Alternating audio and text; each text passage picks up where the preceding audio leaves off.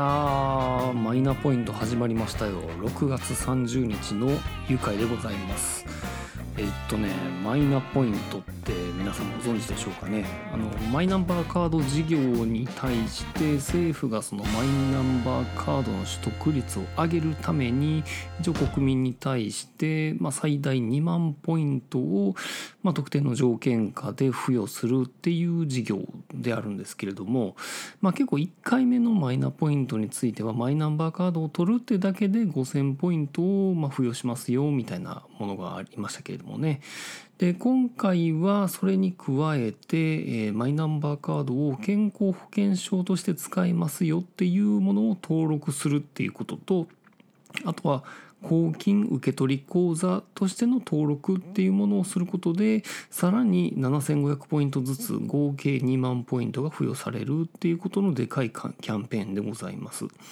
で今日からキャンペーンが始まってマイナポイントのサイトとかアプリとかも指導し始めたっていうことで、まあ、早速さっきまでちょっとあの家族分のやつをちょこちょこやってたんですけれども結構いろいろとねあの気をつけないといけない点というか罠がいろいろとありましたのでちょっと今回愉快の方で紹介していきたいと思います。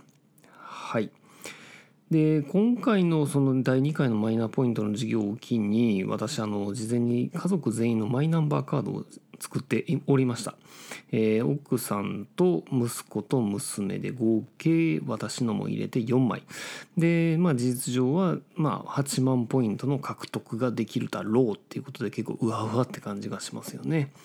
ただ皆さんが思い描いているような都合のいいポイントの付き方ってっていうわけではないなっていうことがありました。はい。まあ、あの、ポイントを絞って、えー、説明していきますね。はい。まずは、第1番目、マイナンバーカード取りに行くのめんどい問題。えー、これはもう鼻から皆さん予想しているところやと思うんですけれども、まあ、マイナンバーカードっていわゆるそのマイナンバー通知カードっていう紙っぺらのやつがまず最初に届いてましたよね。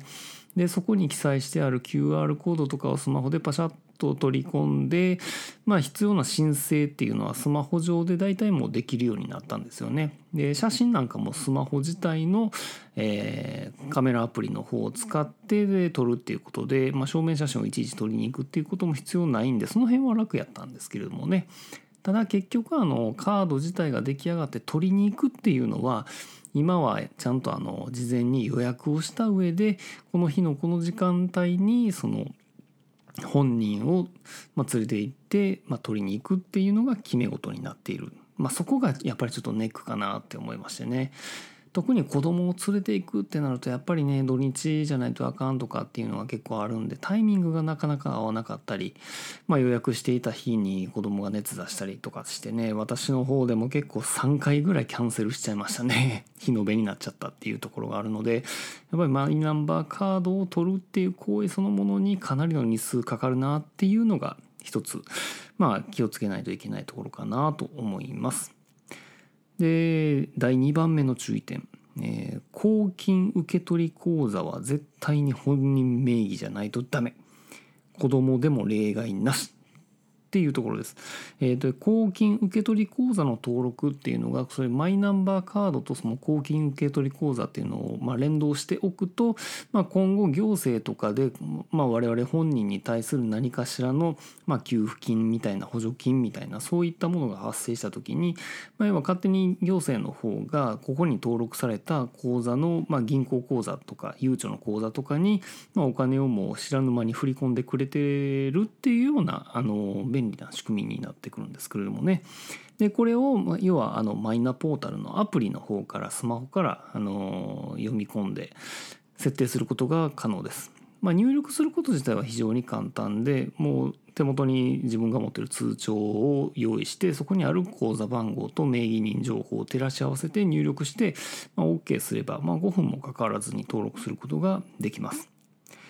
しかしここでの口座の名義人っていうのはマイナンバーカードに記載されている本人の名義じゃないとダメっていうところがポイントでございます。やっぱりあの子供のあの銀行口座ってあったりなかったりですよね。我が家なんかはたまたままあ要はそのお年玉をもらった時にそのまあ要は入れておく口座っていうのを一応あのゆうちょ銀行で子供本人の名義人としてそれぞれ作ってたっていうのが功を奏して、まあ、そこについてはきちんとその子供のまあ本名義名義で口座登録することができたんですけれどもやっぱりこれ作る作らんってやっぱり任意やと思うんで、まあ、ないっていう人も多分いるでしょうね。まあ、そこはちょっともうこれ Q&A にも書いてました総務省の。えー、本人名義親の名義じゃダメですか？ダメですって書いてましたので、えー、本人名義の口座を何か作ってくださいっていうことになりますので、まあ、これについてはあのどっかゆうちょ銀行なりに走って、まあ、口座を作っておかないといけないなっていうところでございます。ただここで公金受取口座をその子供で作った口座に紐付けてしまうと、まあ、今後行政で子供名義での給付金とかがあるとそっち側にお金が入ってきてしまうっていうところを便利と捉えるか面倒くせえって捉えるかまあちょっとそれはまご家族の都合次第かなっていうのも思いますね。はい、で3つ目、えー、付与できるポイントはまとめられません。っていう話ちょっとこれ分かりにくいんですけれども、まあ、ここが結構一番の落とし穴かもしれないです。やっぱり私がこのマイナポイントを今からやるぞって思ってやっぱり理想的に思ってたのは、まあ、家族分のポイントはどっか使い勝手のいいところにまとめてつけてしまおうってやっぱ思いますよね。で私としては手近なのは和音ポイントがいいかなとか思ってたんですよ。ただここがやっぱり落とし穴。えー、1つ目、まあ、奥さんのマイナポイントを、まあ、登録しましたワンオンでいけたよっしゃよっしゃじゃあ次やって言って息子のマイナポイントを登録しようとして、まあ、同じワンオンポイントのカード情報とか入れて登録しようとしたらブブーエラーってなってあの同じカード情報がもうすでに登録済みです。で別のポイントをご利用くださいっていうふうに出ちゃったんですよね。はい、ということで、まあ、1つのマイナンバーカードに対して付与できるポイントの情報は1つのみっていうような条件がありますので、まあ、家族4人いてるんだったら4種類のポイントカードの情報を用意しておかないといけないよっていう話になります。で結構あのこのマイナポイント事業に登録してるポイントカードって結構まあまあ数は結構あるとは思うんですけれども種類がまあまあ少ないので、まあ、手元にあるポイントカードがそれに対応してるかどうかっていうのも確認しつつ、まあ、4つ揃える、まあ、家族分揃えるっていうのもポイントかなと思います。私のまあ手元にある部分でいくと結局はねで私本人のマイナポイントってほんまにマイナポイント事業が始まりたての時ってどこのポイント事業者も何もやってなかったんでなぜか関西人やのに、えー、関東の Suica の県内でやってる JRE ポイントしかなかったんですよね JRE ポイントをやってたの。で今回奥さんは WAON ポイント息子は、えー、ペイペイのポイント。で娘は、えー、平和堂の HOP ポイントにしました。もうバラバラ。まあでもあのこの4つはまあ基本、まあ、何かしらで使えますので。で JR インポイントについてはあの Suica の残高に振り返ることができるので、まあ、何かしら買い物で使えるかなっていう感じで期待をしておるというところでございますね。はい、で4つ目。えー、ポイントのつくタイミングについて。これねポイントはねすぐつきません。でこれも想像要は我々が消費者として理想としてるポイントのつき方じゃねやっぱりないんですよね。あのこのマイナポイント登録したぜって言った瞬間に2万ポイントがつくわけではなく、えー、やっぱりちょっとタイミングがあると。しかもそのマイナンバーカードの新規取得5000ポイントと、まあ、健康保険証7500円とか、まあ、そっちのカテゴリーごとにも付く条件っていうのが結構巧みに面倒くさくなってるっていう感じですね。例えばあのワンオンポイントでいくとですねマイナンバーカードの新規取得で得られる5000ポイントについては月末までのチャージ分を翌月28日に付与しますっていうふうに書いてました。これどういうことかっていうとチャージ分って何よっていうことなんですけれども実はこれね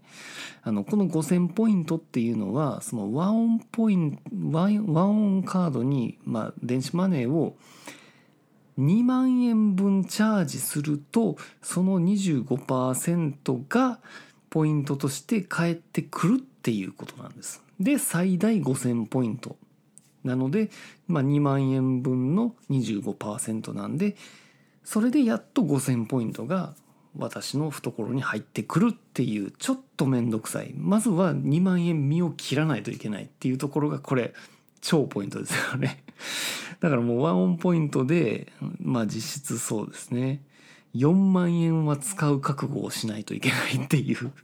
感じですかね。で健康保険証と貢献受取の、まあ、7500円ポイントずつは、えー、その権利が確定した3日後に付与します。まあ、これについてはチャージするしないは全然関係なく1万5000円ポイントはつきますよっていう話になるというところでございます。これまあ今はワンオンポイント限定で言いましたけれども多分他のまあ、ポイント事業者も似たようなことなんちゃうかな。おそらくチャージ前提のポイントカードを持ってるところは多分新規取得の5,000ポイントはなんかチャージしてからみたいなことは書いてるんじゃないかなと思っております。その辺はしっかり読んでおきましょう。いつまで待っても最初の5,000円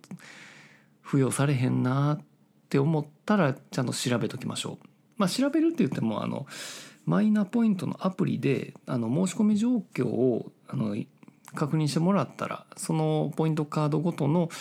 あの付与されるタイミングっていうのは詳しく説明書いてますので一度確認しておいてください。はい。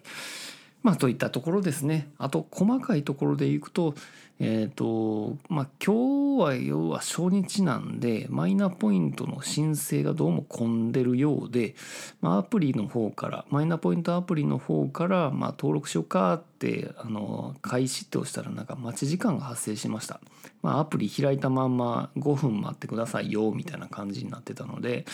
まあ、明日以降ももしかしたらその辺ちょっと待たされる時間があるのかなとか思いますので、まあ、その辺はちょっとしっかり時間を取った上でやった方がいいかなと思います。はい。まあ、といったような形でマイナポイント事業第2弾についてのお話をさせていただきました。まあ、ちょっとこのお話を聞いていただいてからちょっとあの、まあ、覚悟しつつ慎重にポイントカードを選んで皆さん、まあ、見事に2万ポイントをゲットしていきましょう。ということで、えー、ゆずきちがマイナポイントについて説明する回でした。ありがとうございます。ほろよいセブンでは皆様からのお便りをお待ちしております。ツイッターからはハッシュタグほろよいセブンシャープ HOROYOI7 メールではラジオドットほろよい7アットマーク Gmail.com radio ピリオド horoyoi7 アットマーク gmail.com ブログ本文にあるメールフォームのリンクからもメールが届きます。読まれた分だけテンション上がります。